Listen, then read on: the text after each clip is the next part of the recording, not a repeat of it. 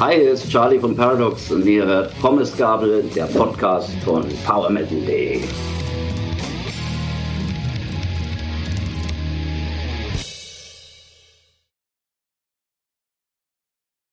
Eine neue Folge von Pommesgabel steht an und schön, dass ihr da draußen mit dabei seid und auch schön, dass ich nicht alleine bin, denn für die heutige Folge habe ich mir eine recht paradoxe Verstärkung geholt.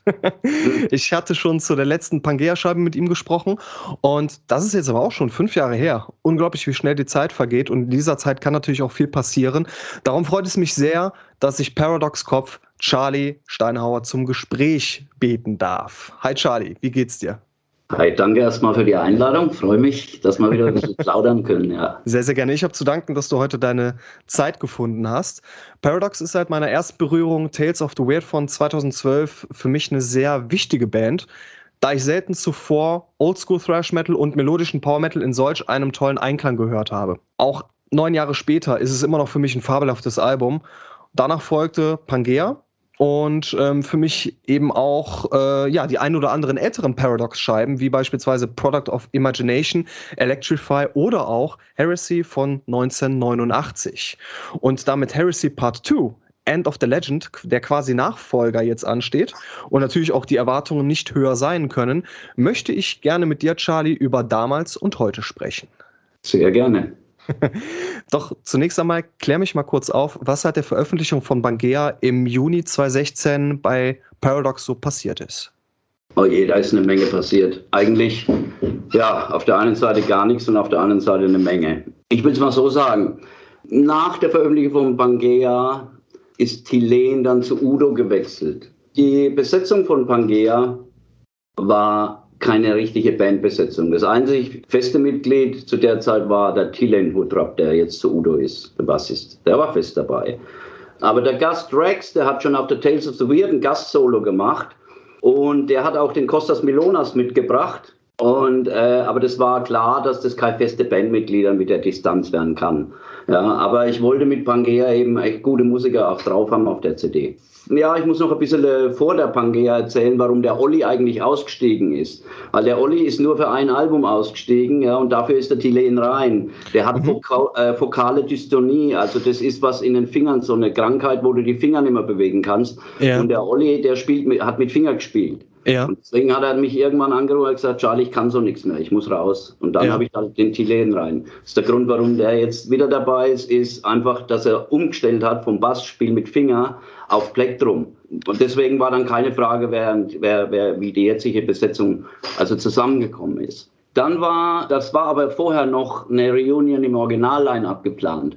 Der Axel, der Blaha, der ist ja, mit dem habe ich ja die Band 81 gegründet und er ist jede Woche hier und trinkt Kaffee bei mir und hat die ganzen, äh, und hat die ganzen äh, Platten auch verfolgt, immer wenn ich was gemacht habe. Ne? Und hat auch immer Tipps gegeben, Mensch, mach doch mal sowas oder mach doch mal sowas und so. Aber er hat 25 Jahre mit dem Schlagzeug aufgehört äh, gehabt aber bei der Pangea, während der Pangea war er schon immer neben dran gesessen und hat irgendwie, Mensch, meinst du, das schaffe ich nochmal da mit dem Schlagzeug? Soll ich mir nicht doch nochmal ein Schlagzeug kaufen? Also ist halt richtig geil drauf geworden ne? und ja. immer eiser da drauf geworden. Und dann hat er sich ein Schlagzeug gekauft und dann haben wir ein bisschen gespielt und so. Und dann äh, äh hat sich das so gemausert, weil äh, Roland Stahl und, und Markus Spitt, die waren nicht so arg weit entfernt, also die waren leicht erreichbar. Und dann haben wir mit denen mal gesprochen, haben wir auch ein Konzert besucht. Und da äh, ist halt dann so zustande gekommen, wollten wir es nicht nochmal probieren in der, in der Besetzung von äh, Product of Imagination. Ja. ja. Und ähm, haben wir dann auch gemacht. Hat auch eigentlich ziemlich lang gut funktioniert. Äh, acht, neun Monate. Wir haben ein komplettes Setlist gehabt. Wir waren gebucht auf dem Bang Your Head Festival, Samstag, Hauptbühne. Aber dann, ähm, ja, dann ist was passiert, was halt, wo halt keinen Einfluss nehmen kann der Axel hat, äh, äh, leidet an Depression. Und äh, da kam so ein Schub. Und wenn du so einen Schub hast, da kannst du auf jemanden einreden, wie du willst, da hast du keine Chance, es kommt nicht im Kopf an. Und er hat sich dann eingeredet, er kann die Songs nicht mehr und der Auftritt ist immer näher gekommen, kann die Songs nicht mehr spielen hin und her. Dabei konnte er die Songs spielen, das hat sich angehört wirklich wie früher. Das war, hat sich halt dann rausgezogen, immer schlimmer geworden und so weiter hin und her. Ähm, Gibt es auch eine Erklärung, warum er dann wieder rein ist. Ähm, und zwar ist das immer schlimmer geworden. Und dann habe ich gesagt, wenn wir auf dem Bangerhead Festival als äh, Original Line-Up angekündigt werden und der Co-Gründer von Paradox ist nicht dabei, dann ist es nicht mehr Four of Us. Dann ist es, sind es nicht mehr alle vier. Das kannst du so nicht anbieten. Also ist es auseinandergebrochen. Mhm. Aber Axel hat halt dann sich Klinikaufenthalt unterzogen und so und hat äh, verschiedenste Therapien gemacht. Und in der Zeit kam ich dann in Kontakt mit dem Chris Münzner und mit dem Olli war sowieso kein Problem weil der hat mir gleich gesagt, er hat es jetzt erst umgestellt, äh, er kann mit Black Drum, er wird jederzeit gern wieder machen. Und äh, der Kontakt zum Chris ist, äh, war ein Zufall eigentlich. Ich war auf einem Konzert, hat nichts mit Thrash Metal zu tun, auf Lepros Konzert. Ah, das, das, wird äh, unseren äh, Jakob sehr freuen. ja, und äh, weil die machen geilen Progressiv-Stuff und da da, da, da, hat mich dann äh, eine Frau angesprochen, ob ich Charlie Steinhauer bin. Ja, äh, wo, ich, ich habe gerade mit dem Christian Münzner telefoniert, den kennst du doch auch und so. oh ja, oh, sag doch mal schöne Grüße. Hat zwei Tage gedauert, habe ich mit dem Chris in, in Facebook geschrieben. Herr Chris hat dann zu mir gesagt, ich wollte dich eigentlich schon vor zwei Jahren fragen, wie schaut es denn aus und so. Und dann waren wir sofort wieder zusammen. Und jetzt waren ja. wir dann natürlich alle zusammen, weil äh, Olli, der Chris und der Axel war wieder dabei. Ja.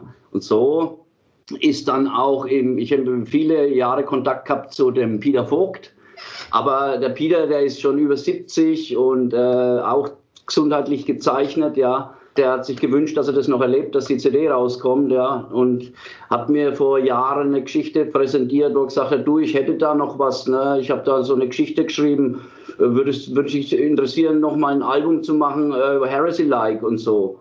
Ne? Im ersten Moment habe ich da wirklich gesagt, äh, äh, nee, du kannst, du kannst keinen Klassiker toppen, das geht gar nicht. Ja. Die Leute sind mit Heresy 1 aufgewachsen. Da kannst du spielen, was du willst, das wirst du nie schaffen, äh, da nochmal ranzukommen. Also deswegen habe ich auch gewusst, um, wegen der Herangehensweise habe ich auch gewusst, du kannst jetzt nicht krampfhaft versuchen, wie nach den 80ern zu klingen und da so ein Album zu machen. Ganz ehrlich, wenn ich so, äh, solche Riffs machen müsste wie auf Heresy 1, wird mir leicht von der Hand fallen weil da ist, da passiert nicht so viel wie mhm. jetzt auf so einem Album. Da, das war richtige Arbeit.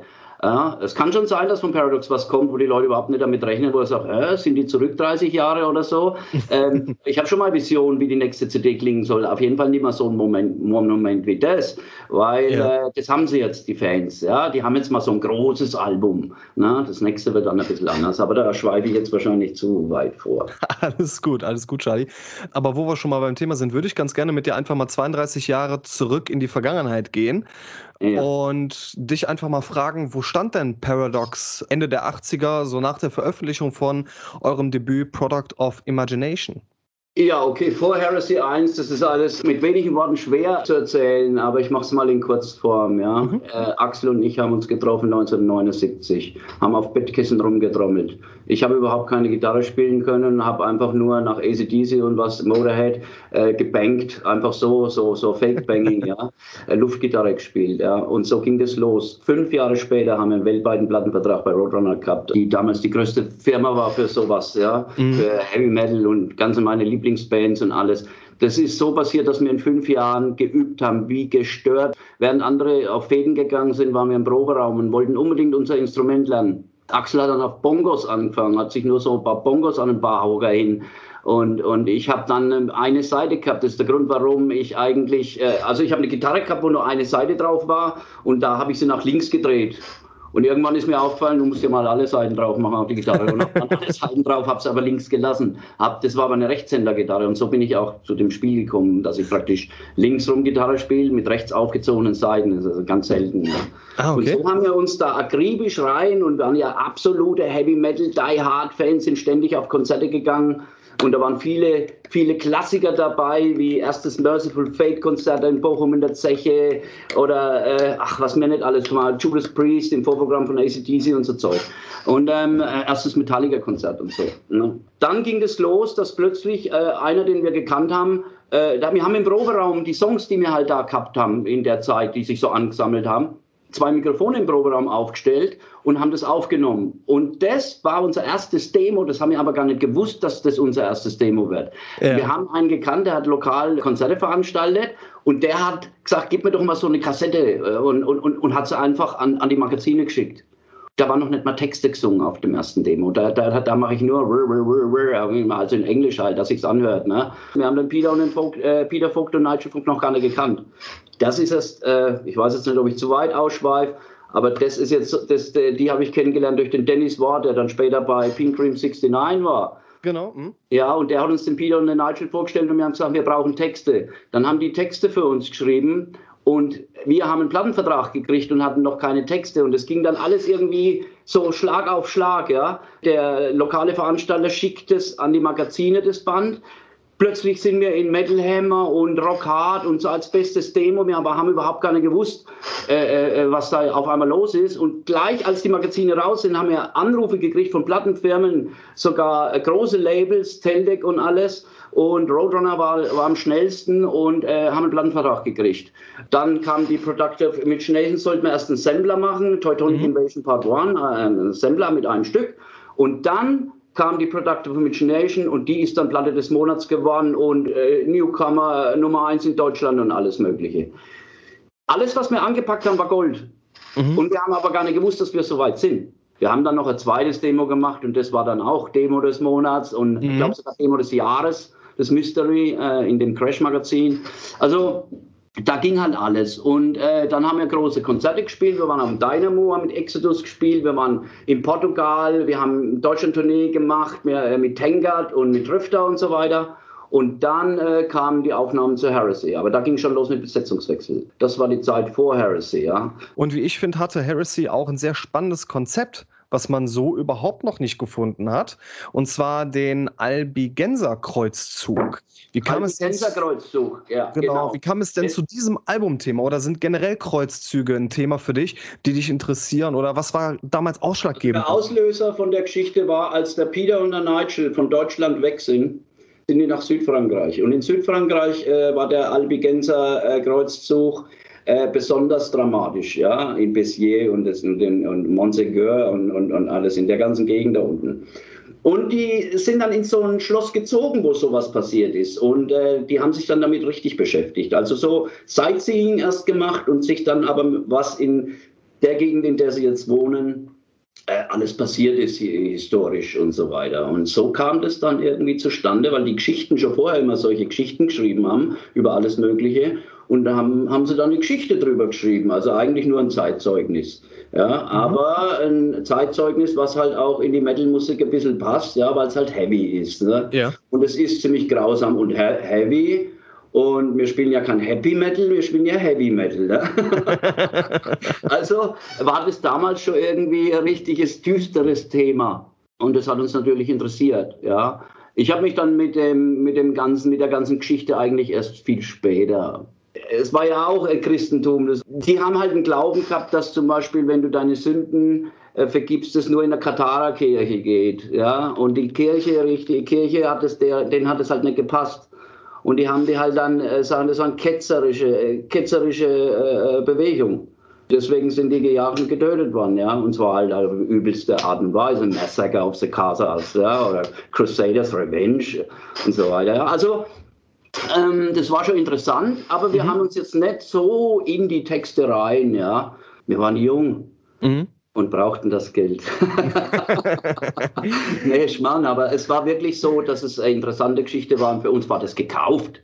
War klar, die haben geile Ideen, das sind Engländer, mhm. die verstehen die Sprache, die wissen ganz genau, was sie da schreiben. Und das, was sie geschrieben haben, ist heute zum, ja, auf jeden Fall zum Klassiker geworden, ja, für viele Leute, ja. Richtig. Wie denkst du denn jetzt aus heutiger Sicht 32 Jahre später über diesen Klassiker? Also ich, ich, äh, ich habe ja alle Platten so an der Wand hängen und wenn ich mir da die Reihe so anschaue, dann muss ich sagen, dass Heresy schon was Besonderes war. Der Sound hat zu der damaligen Zeit gut gepasst, mit dem ich dann in den Nachfolgejahren immer wieder hadern musste. Äh, die Lieder, die waren kompakt.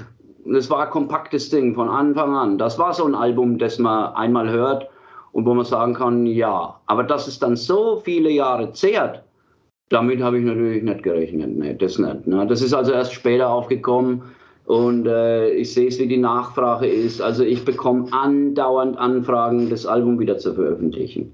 Unglaublich in unserem Status was dieses Album bewirkt hat. Dann gehen wir doch einfach mal in dieses später und zwar ins Hier und Jetzt und widmen uns quasi auch dem neuen Album. Was war denn für dich äh, der ausschlaggebende Punkt, Heresy eine Fortsetzung zu schenken? Oder einen zweiten Teil, besser gesagt? Es war nicht meine Idee. Die Idee kam vom äh, Peter Vogt, äh, mhm. mit dem ich halt immer im Kontakt war über die ganze Zeit.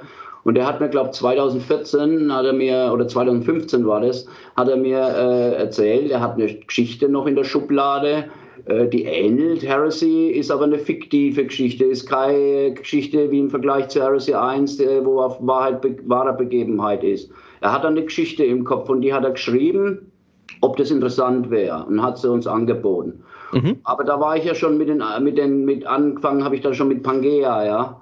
Also mit den Songs schreiben von Pangea. Und das hätte nicht dazu gepasst, weil da war ich überhaupt noch nicht so weit äh, zu denken, komm, wir machen noch eine Heresy. Aber irgendwo war es dann schon in mir der Kopf, und ich gesagt habe, Mensch, ich glaube, den Leuten würde das gefallen, wenn sie noch einmal äh, so ein Konzept, wo sie sich ein bisschen reinlesen können und so oder überhaupt was Mystisches wieder, ja, und in dem Stil und es ist was Vertrautes, was mit Paradox auch irgendwo connected wird.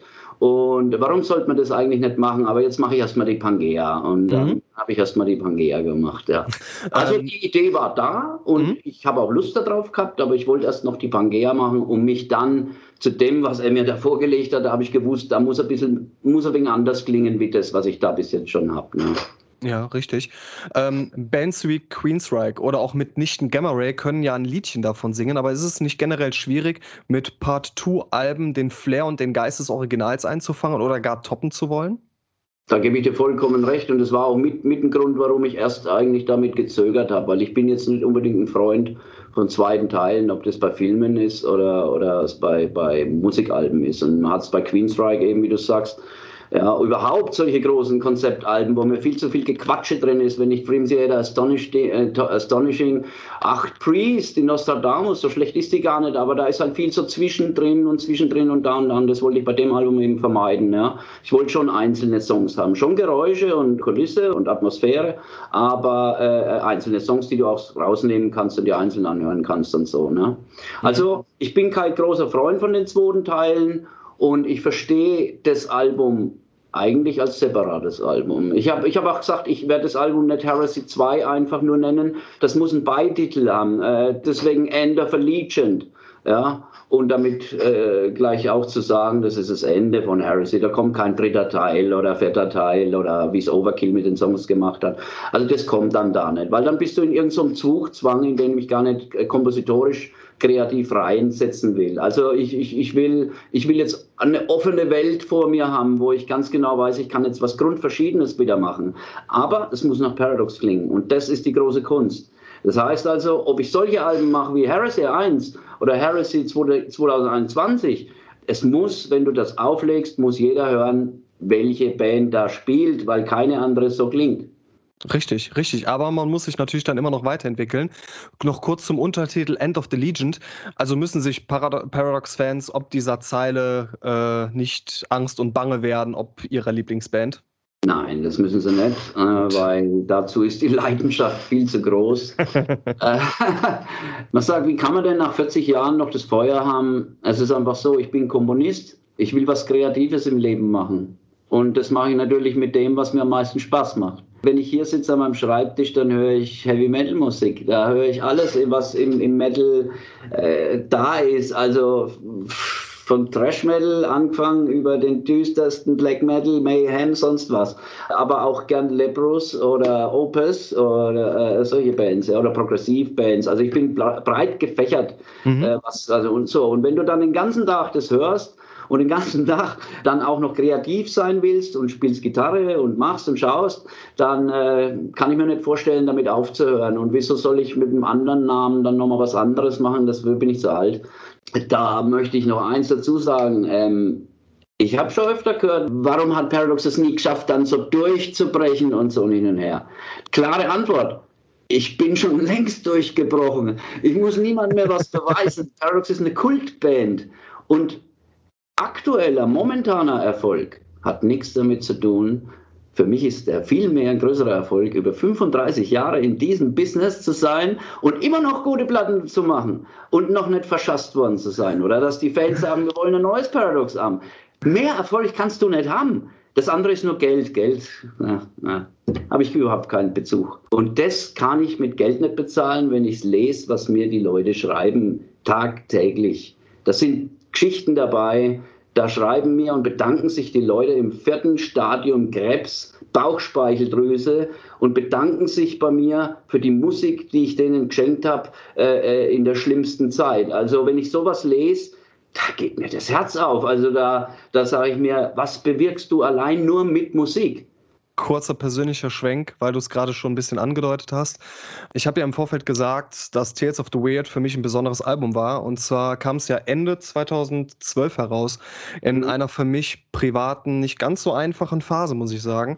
Und gerade dieses Anfangsriff und als du dann die ersten Strophen gesungen hast, die Power und die Lebensfreude und die Kraft, die dahinter steckt, die hat sich wiederum auf, auf mich übertragen und mir signalisiert, alles klar, aus diesem Tief kommst du auch irgendwie wieder raus und hat mir persönlich auch sehr, sehr viel Antrieb und Aufschwung für die kommenden Monate gegeben, aus diesem Tief auch wieder herauszukommen. Und insofern, das ist jetzt nur neun Jahre her. Heresy ist 32 Jahre her, aber Musik bleibt. Und solange Musik auch berührt und irgendwas Positives in einem auslöst, ist es egal, wie gut die Musik produziert ist ja. wie oft sie verkauft wurde.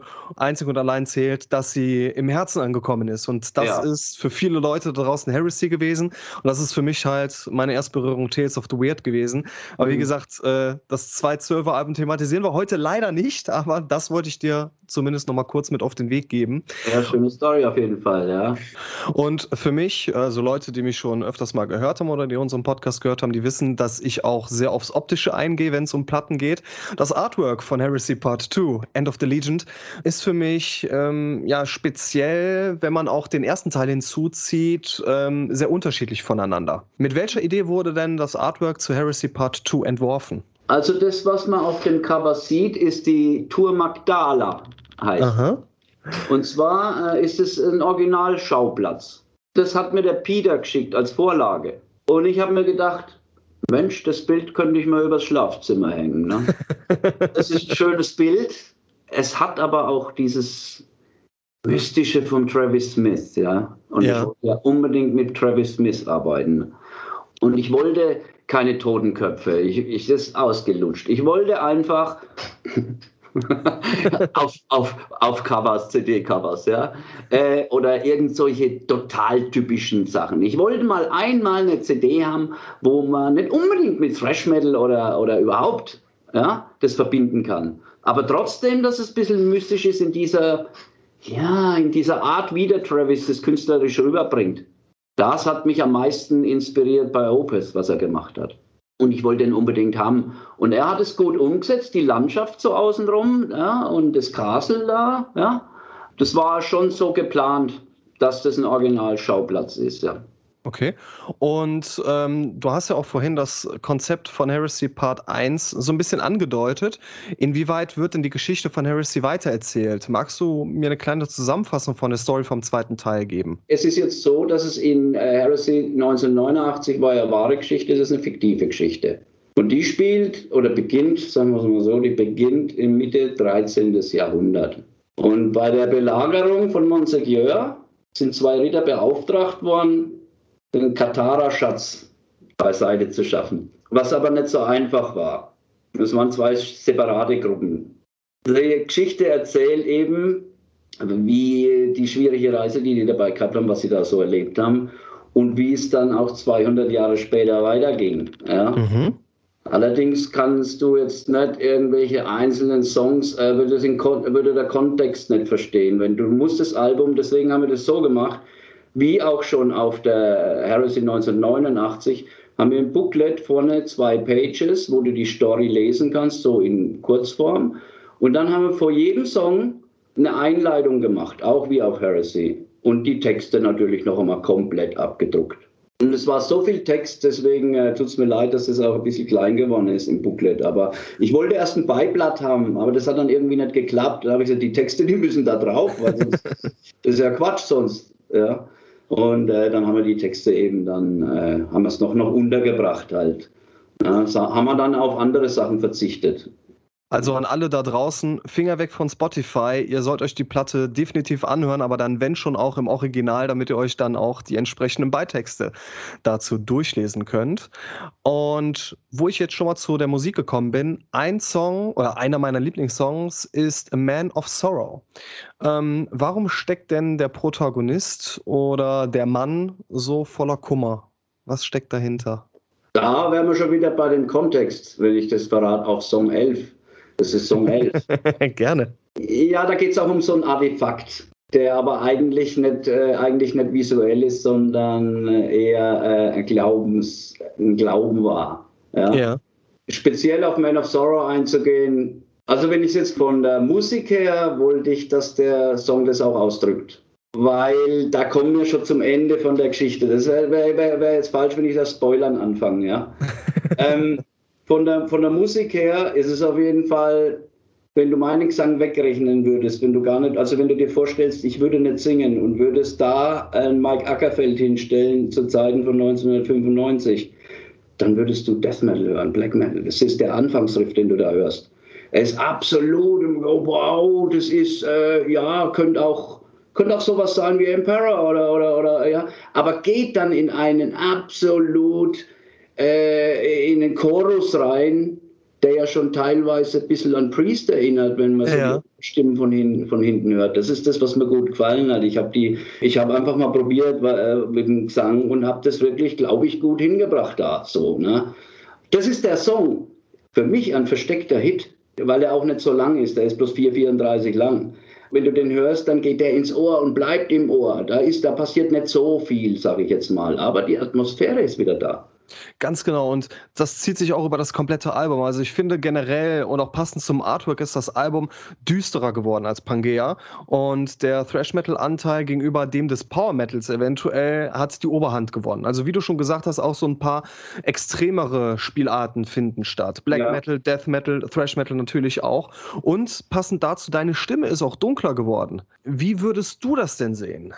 Erwachsener vielleicht, mehr nachgedacht beim Singen. Ich weiß auf jeden Fall, dass das eine absolute, äh, wenn ich dir die Spuren einzeln vorspielen würde, dann ist es die beste Gesangsleistung. Also verstehe mich nicht falsch. Das ist durch und durch positiv gemeint, ja. weil es passt auch sehr zu diesem gewaltigen, zu diesem epochalen, aber auch zu diesem Artwork, zu diesem es, mystischen. Das ja, ja, also es, hat auch, es hat auch verlangt, äh, da diese Oberstimmen zu machen, diese Chöre zu machen, die ich gemacht ja. habe. Wenn ich jetzt ein pures Thrash-Metal-Album, da ist es fehl am Platz. Aber da war wieder das mit der Atmosphäre. Du musst irgendwas bringen. Du musst hier im, im Chorus oder im Refrain, musst du hier äh, zeigen, hier, äh, ja, dass hier absolut Mitleid herrscht.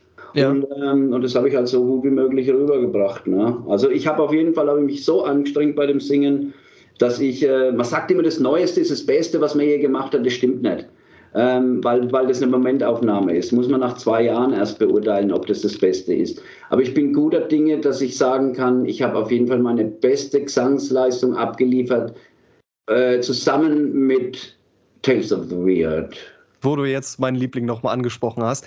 Ich denke auch, dass Heresy Part 2 in sich noch reifen muss. Also eine jetzige ähm, Aussage, ob es wirklich zum Klassiker reifen kann, ähm, kann man eigentlich nach Tagen oder Wochen einfach noch nicht fällen. Schlecht, ja. Wenn ich dich kurz unterbrechen darf. Aber natürlich. Ich glaube auch, dass äh, für viele, die wo, wo, ähm, wo das Album bewerten, gar nicht die Zeit haben, bei so vielen Platten im Monat, sich da jetzt eine 75-Minuten-Schüssel anzuhören. Ja? Und da das objektiv so bewerten zu können, wie es wäre, wenn sie das äh, wirklich mal am Stück ein paar Mal durchhören und das merken plötzlich, hoppla, da passiert ja was, da wächst ja was und so. Ne? Also deswegen, ich lese das sofort raus, wenn sich jemand damit beschäftigt hat oder nicht.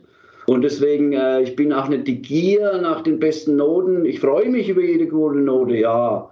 Aber wenn ich merke, da steht irgendwas, was wirklich äh, völlig an den Haaren herbeigezogener Unsinn ist, dann schmunzel ich drüber, weil ich bin zu alt, um da mich nochmal aufzunehmen.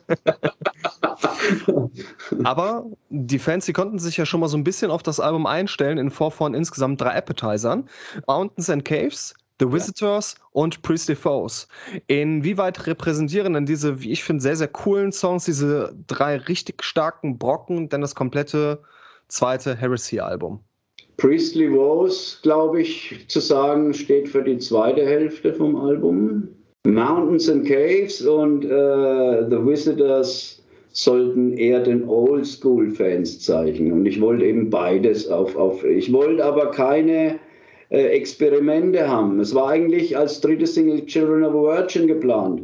Ja, auch geil gewesen, ja. Aber äh, typischer ist dann doch Mountains and Caves, Paradox-like. Und repräsentieren schon viel, ja. Also vor allem Priestley Woes für den zweiten Teil und die anderen beiden, die stehen für den ersten Teil. Wobei ich sagen muss, der Opener ist auch ziemlich episch, ja. Fängt auf jeden Fall episch an, so wie das ja. Album auch episch aufhört.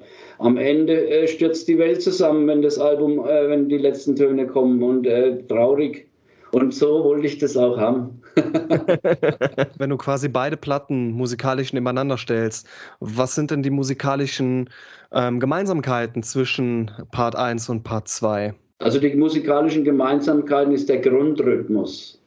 Wenn ich alle Harmonien ausdrehen würde, alle Gesangsharmonien und alle Harmonien von den Gitarren, wenn ich die ausdrehen würde, dann würdest du die fühlen wie 1989, weil das sind lauter Oldschool-Riffs. Du ja. hörst das nicht so raus aber es sind lauter Oldschool-Raves, da ist Bay Area at its best drin. Ja, und manche Sachen ärgern mich, dass ich die nicht so raushöre. Und das will ich halt beim nächsten Album abstellen, solche Geschichten. Also das nächste wird erdiger. Das nächste mhm. Album wird erdiger. Aber ich, ich, es hat richtig Spaß gemacht, an dem Album rumzufeilen und das Ganze mit der Atmosphäre eben. Ich finde aber auch 75 Minuten, du hast es ja auch gerade angesprochen, ist das mit Abstand längste Harry, äh, Paradox-Album und äh, auch weitaus länger als der erste Teil.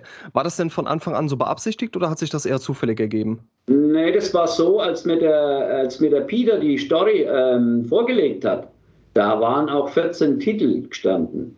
13 davon haben es aufs Album geschafft, weil ich gesagt habe, 14 ist wirklich zu viel, ja. Ja. Und ich wollte es noch mehr reduzieren. Und äh, wenn ich einen Song anfange, einen Song zu komponieren, dann, dann achte ich nicht darauf, wie lang der Song wird. Das heißt, äh, ich komponiere einfach drauf los. Und wenn ich 13 Titel zu verarbeiten habe musikalisch, dann ist halt Pech, wenn ich jetzt zwei neun Minuten Nummern drauf habe und dann wird das Ganze immer länger, immer länger, bis ich dann irgendwann mal gemerkt habe, Charlie, jetzt musst du dir was einfallen lassen, weil die Zeit wird immer mehr und auf eine CD passen nur 80 Minuten, also mach mal hin, dass da das vor, vor. Aber es hat irgendwie dann gepasst, ja. Wir haben dann noch zweieinhalb Minuten oder zwei Minuten 50 oder so frei gehabt. Gewusst, für die Japan-Bonus-Version muss da was Kurzes folgen mhm. und was, das sich komplett abhebt von dem Heresy-Hauptalbum. Nicht, dass man denkt, oh, ist da nochmal so ein Nachwitzel. Nee, es muss was ganz anderes sein. Und mhm. deswegen haben wir dafür dann die Metal Church-Nummer genommen, ja, weil ich da schon ewig Fan davon war, von den ihren Debütalbum Merciless Onslaught haben wir da genommen. Das haben wir geil gespielt, ja. Auf jeden Fall ein sehr, sehr geiler Song. Ähm, der kommt auch in die Show Notes, wo wir das auch schon gerade besprochen haben bezüglich zukünftige Alben. Kannst du uns da schon ein bisschen was konkreter mit auf den Weg geben? Ich weiß nur eins, die Fans, die sollen nicht enttäuscht sein, wenn das nächste Album vielleicht nur 45 Minuten hat. Ja. Aber ich habe im Moment, und das sage ich jetzt bewusst im Moment, ich habe noch nicht das Komponieren dafür angefangen, aber im, im Moment ist mein Ziel, wieder ein bisschen die Oldschool-Fans ein bisschen glücklich zu machen, mit was sie gar nicht rechnen. Ja? Aber ich will zeigen, dass ich es noch kann. Aber was es haben muss, sonst ist mir das zu langweilig und zu wenig. Der Zwischenteil muss geil sein. Da muss was drin sein, wo du sagst, da wartest du schon drauf im Song, ja. dass der Part kommt. Und wenn es nur ein kurzer ist. Du hattest auf den letzten Alben, glaube ich, auch immer wieder so klitze, klitze kleine Heresy-Querverweise. Ja, auf Tales of the Weird musikalisch, äh, wenn ich mir den Anfang anhöre, würde sich vielleicht der eine oder andere sagen, äh, oh, das könnte der zweite Teil von Heresy sein, ja. Ja. Das absolut. weiß ich und das, vielleicht hat mich das inspiriert irgendwie, äh, wo ich die Heresy gehört habe, kann sein. Oder es ist einfach nur mein Stil, das sagt, das hat halt gerade da so gepasst, ne? Ja gut, aber diese Querverweise, das hat doch, das war dieser Wiedererkennungswert dann eben von, ja. von Paradox. Eine letzte Frage hätte ich noch. Und zwar ist ja quasi, sind beide Alben Konzeptalben. Was ist denn dein persönliches Lieblingskonzeptalbum im Rock- und Metal-Bereich? Operation Mindcrime von Queensryche. Dem hätte ich mich fast angeschlossen. Ich würde, äh, zumindest ist es für mich auch gleichbedeutend, The Crimson Idol von Wasp. Ja. Mein lieber Charlie, gibt es denn noch was über Heresy Part 2, End of the Legend, was du gerne loswerden möchtest? Ja, auf jeden Fall, dass man sich Zeit für das Album nimmt, dass man die ersten fünf, sechs Lieder einfach so mal runterrutschen kann mit Freude und dann den zweiten Teil sich auch später anhören kann, wo es dann mehr ein bisschen äh, äh, in den Sessel geht, um zu träumen. Ja. Ich kann einfach immer nur wieder sagen, ja, umso öfter man sich das Album anhört, umso mehr entdeckt man dabei. Und wenn man sich das dann noch über Kopfhörer anhört, das sind dann hier und da Sachen, die man vorher noch nicht gehört hat und plötzlich entdeckt. Und das sind die Alben, die am längsten zehren. Und deswegen glaube ich, dass das später mal eins der besten Alben ist. Mit, zusammen mit Heresy 89 und Tales of the Weird. Schön, dass du meinen Liebling auch, wie gesagt, nochmal genannt hast. Abschließend bleibt mir nur ein ganz großes Dankeschön dir auszurichten, ähm, dass du dir. Dass, auf jeden Fall, dass du dir Zeit genommen hast, auch für diese wirklich sehr, sehr coole Musik. Zum ganz grünen Abschluss, quasi diese Piemont-Kirsche auf unserem Folgen-Eisbecher. Was ist denn dein aktueller Lieblingssong im Rock- und Metal-Bereich oder generell in der Musik? Hui, das war, das müsste gewesen sein, uh, Ride the Lightning könnte es sein, Ride the Lightning. Es könnte auch Exodus sein. Bonded by Blood ist my favorite Album ever. Und ähm, Twisted into Form, Forbidden, ja, das allergleiche. Nein, ich entscheide mich für Blackwater Park von Opus, weil das einfach auch so eine monumentale Sache ist, da irgendwie. Gründen, aber hier. Eine sehr, sehr gute Wahl. Und dann nehme ich wirklich den Klassiker For Whom the Bell Tolls von Metallica. Bis heute unübertroffen. Ja. Einer der wenigen Stücke, die man, egal in welcher Laune man ist, das darf man einfach nicht skippen, diesen Song. Ja, nee, das kann man nicht. Das ist einfach, das war auch eins der Alben, wo alle Songs einfach geil sind. Äh, und das war halt noch richtig Metallica und, und, und, und früher darf man die Zeit nicht vergessen, was wir gejubelt haben, als das rausgekommen ist, wo schon mit Kill 'em All eine komplett neue Welt ist da entstanden. Und äh, danach kamen nochmal zwei Alben, die richtig gut waren. Äh, äh, aber Ride the Lightning ist, ist einfach eins der besten Heavy Metal Alben aller Zeiten, muss man sagen, ja. Und liebe Zuhörer da draußen, wir verabschieden euch mit sehr, sehr vielen Querverweisen in eine wirklich sehr, sehr schöne 80er-Jahre-Zeit, die ich nicht so doll mitbekommen habe, aber zumindest dank Sachen wie Ride the Lightning oder Heresy 1 noch äh, sehr, sehr viel Spirit dieser Zeit aufsorgen konnte. Charlie, dir alles, alles Gute für Heresy Part 2 und natürlich dann auch für die zukünftigen, vielleicht etwas erdigeren Alben. Ich freue mich, wie gesagt, auch sehr, dich dann mal live zu sehen mit Paradox, mit dir mal ein Bierchen zu trinken. Und ihr da draußen, gehabt euch wohl, bleibt gesund, hört in Heresy Part 2 End of the Legion sehr, sehr gerne rein. Es ist ein tolles Paradox-Album geworden. Und Charlie und ich, wir verabschieden euch und wünschen euch noch alles Gute. Bleibt gesund. Alles Gute für euch.